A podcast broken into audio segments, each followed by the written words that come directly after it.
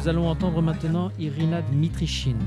Irina est historienne, traductrice, maître de conférences à l'Institut national des langues et civilisations orientales. On lui doit la plupart des, traductions de livres ukrainiens en français. En véritable passeuse de la culture ukrainienne, elle nous parlera de cette culture en temps de guerre dans une intervention intitulée Littérature en résistance. À toi, Irina. Pour parler de la littérature ukrainienne, il faut revenir à ce que, à ce que les événements qui ont débuté il y a à peu près deux ans, lorsque la guerre à grande échelle a commencé, cette intervention d'une violence inouïe euh, qui a bouleversé la vie de tous les Ukrainiens et euh, la littérature à proprement dit dans les premiers jours n'avait pas sa place. Il y avait un état de sidération, une incapacité même de, lire, sans parler d'écrire et, selon tous les témoignages, on a mis du temps à reprendre la lecture, à prendre un, roman, à, pouvoir lire quelque chose qui, soit plus long que quelques pages, qui, qui soit plus long qu'un juste un article ou un post sur, euh, sur Internet. Les poètes se retrouvaient dans cette même situation euh, et bon nombre d'entre eux ont parlé de leur incapacité d'écrire. Katerina Kalitko, une des grandes poétesses contemporaines, a intitulé un de ses poèmes Je ne sais pas comment parler ni à quoi sert la poésie. Victoria Melina, une autre poétesse euh, qui a été tuée à Kramatorsk dans le hum, bombardement d'une pizzeria, a écrit euh, qu'elle avait l'impression que la, la, langue avait été fracassée par un obus.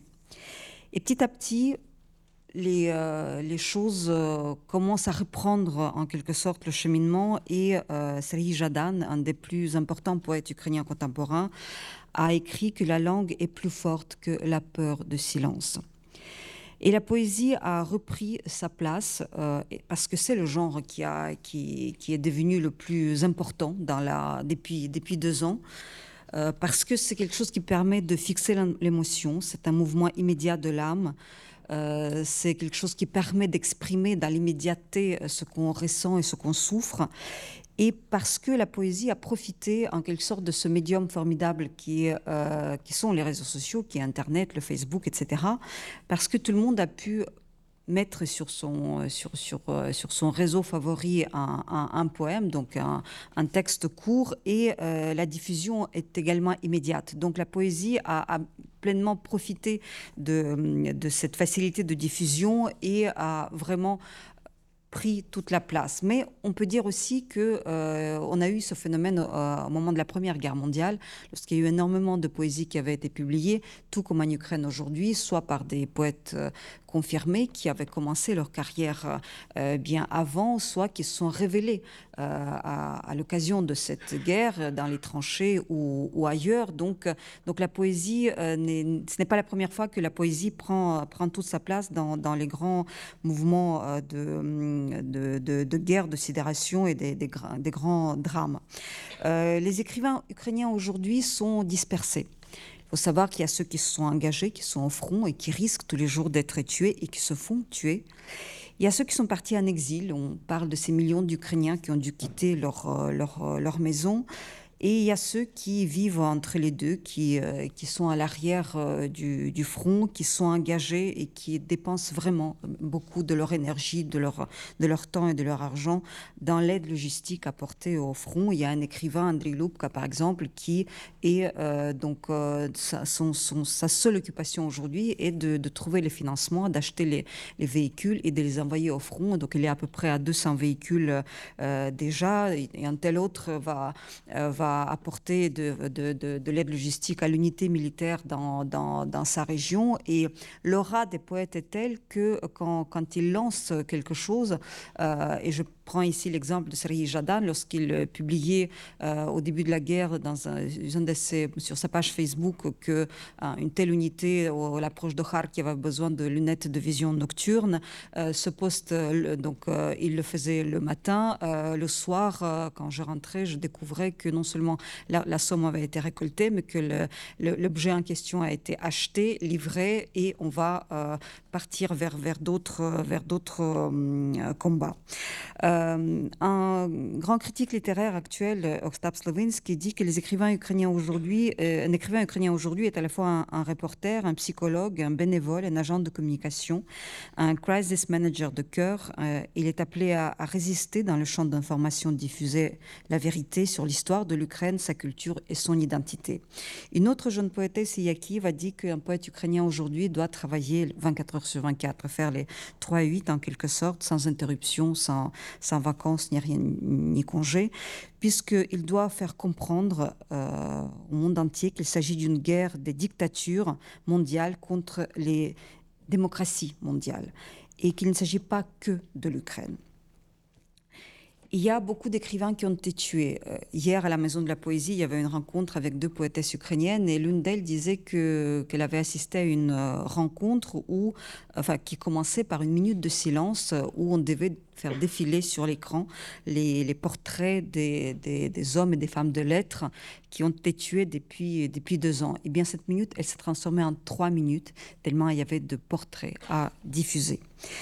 Euh, on a tous entendu parler de Volodymyr Vakulenko, ce poète, euh, euh, enfin, cet écrivain pour, pour, pour enfants qui a été tué lors de l'occupation de la région de Kharkiv et qui avait laissé un, journal enterré dans, dans, son jardin qui avait été retrouvé par une autre poétesse et écrivaine ukrainienne, Victoria Amelina, et euh, quand elle a découvert ce texte, elle a dit qu'elle avait l'impression de se retrouver de nouveau dans une euh, euh, génération donc des écrivains fusillés, donc dans ce qu'on appelle en Ukraine la Renaissance fusillée, ce qui renvoie aux années 30, l'époque où Staline avait décimé en, quelques années, mais ensuite en quelques jours, puisque donc les ont été arrêtés d'abord, ensuite jugés, gardés derrière les barreaux, et en, en 30, novembre 37, il y a plusieurs dizaines d'écrivains ukrainiens qui avaient été fusillés en quelques, heures. Victoria Amelina a donc dit qu'elle avait l'impression de se retrouver, de vivre euh, une nouvelle renaissance fusillée. Et euh, il faut vraiment comprendre la, manière dont cette expression sonne en Ukraine, mais voir dans quelle mesure cette comparaison est valable. Parce que euh, l'Ukraine indépendante a fêté euh, ses 30 ans d'existence en donc, 2021, ce qui veut dire 30 ans, c'est une génération. Ce qui veut dire que les jeunes gens d'aujourd'hui sont soit nés déjà dans l'Ukraine indépendante, soit on, euh, on, grandit en fait en, Ukraine, euh, ont pris conscience de leur, de leur identité, euh, ont pris goût à la liberté. Euh, après tout, le premier grand texte, c'était Maïdan 2004. Donc ces gens-là ont, ont vécu, ont grandi dans la liberté, ont appris à la défendre, ont connu ces révolutions de 2004, de 2013-2014, et on a déjà cette génération qui, euh, qui, était libre et qui créait pour cette Ukraine. Et eh bien, cette génération-là aujourd'hui qui est décimée, qui part, euh, qui était la première à s'engager euh, pour aller au front et qui paye un, un, lourd tribut. Victoria Melena, qui a écrit donc ces lignes, qu'elle avait l'impression de se retrouver dans cette génération fusillée, a été tuée à son tour quelques mois plus tard dans le bombardement de la pizzeria dans la ville de Kramatorsk. Et donc, elle a pratiquement rejoint le destin dont elle a parlé. Elle est aussi euh, cette personne qui ne restera que dans le, dans le souvenir, dans les textes de jeunesse, dans les, dans les promesses qu'elle représentait et qui ne seront pas réalisées il y a quelques semaines, un autre jeune poète a été tué, Maxime Krivtsov, euh, trentaine d'années. Euh, aujourd'hui, on, lit ces textes en, pensant à ce, destin tragique et on pense à tous ces autres écrivains qui euh, sont aujourd'hui sous les drapeaux ou même dans, leur, ville et qui peuvent être tués dans les, bombardements et, qui ne feront jamais connaître ce qu'ils auraient pu dire. Et sur fond de tout cela, il y a aussi en Ukraine un autre phénomène, c'est l'explosion de, de, littérature. Donc, euh, on ouvre de nouvelles librairies, les rencontres littéraires autour des textes euh, des écrivains ont commencé à avoir lieu dès les premiers jours, dès les premiers jours de, de départ de, de, fuite, les, euh, les premières rencontres littéraires qui étaient organisées à Lviv, qui étaient donc rempli de, tous ces réfugiés, de ces gens de passage.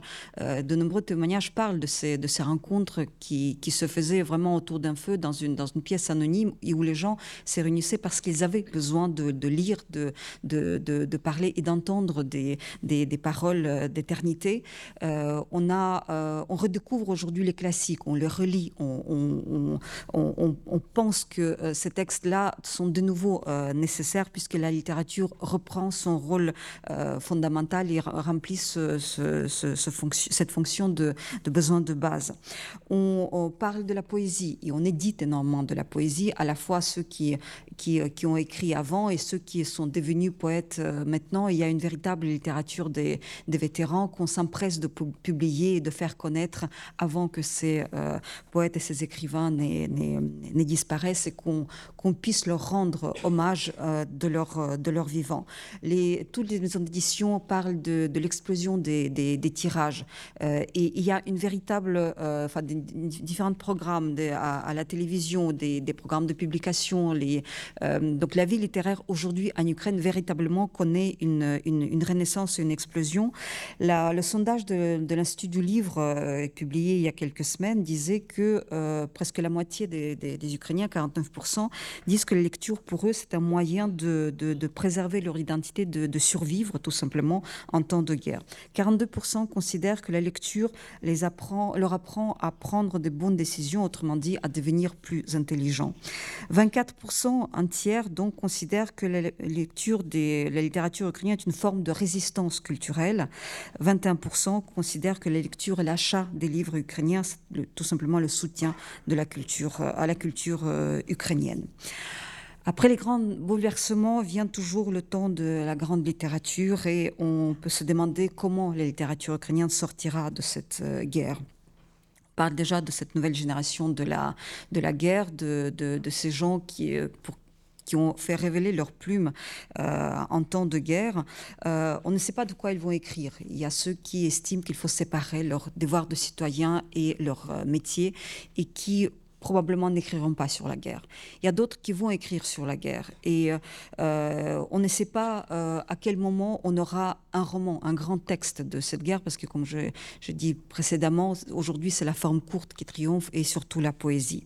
On se demande déjà euh, quand est-ce qu'on aura notre Remarque, notre Hemingway. Et dans cette discussion, il s'est avéré très vite que Remarque n'était pas un, écrivain de référence. C'est-à-dire que cet écrivain que tout le monde a lu, qui était considéré comme un grand écrivain sur la guerre de, XXe siècle, soudain, en Ukraine, s'est révélé être totalement inopérant parce que les, les, écrivains ukrainiens qui se sont engagés, ce n'est pas une génération perdue. Ils sont, ils sont engagés pour défendre leur pays. Ils ne sont pas allés envahir un autre pays et donc ils ne sont pas dans cette crise existentielle.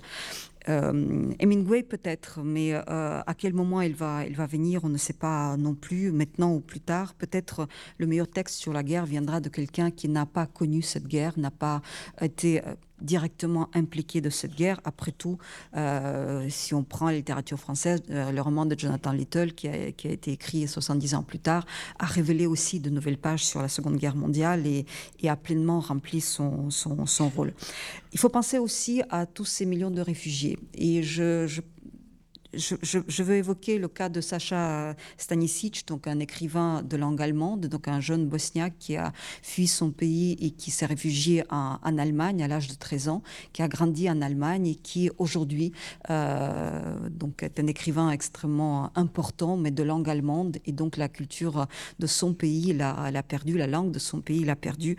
Et il est fort possible que l'Ukraine se retrouvera dans, la même, dans cette même situation où les enfants des réfugiés euh, dont qui, sont, qui seront réfugiés on ne sait pas combien de temps, on ne sait pas quel serait leur destin, est-ce qu'ils vont revenir, quelles décisions prendraient leurs parents, ont-ils eu raison de, partir ou fallait-il euh, rester? Et quand j'évoque, je pense à cela, je, je, pense surtout à cette famille qui est de, trois enfants qui a été pulvérisée littéralement, qui a péri dans l'incendie dans, dans, dans, les environs de Kharkiv il y a quelques jours, euh, les parents et les trois enfants qui, qui sont morts. Et donc la, la terrible question qui se pose, est -ce que les parents devaient partir, est-ce qu'il fallait rester, est-ce que chacun prend la décision euh, en son âme et conscience sans, sans, jamais savoir si cette décision a été, a été la bonne.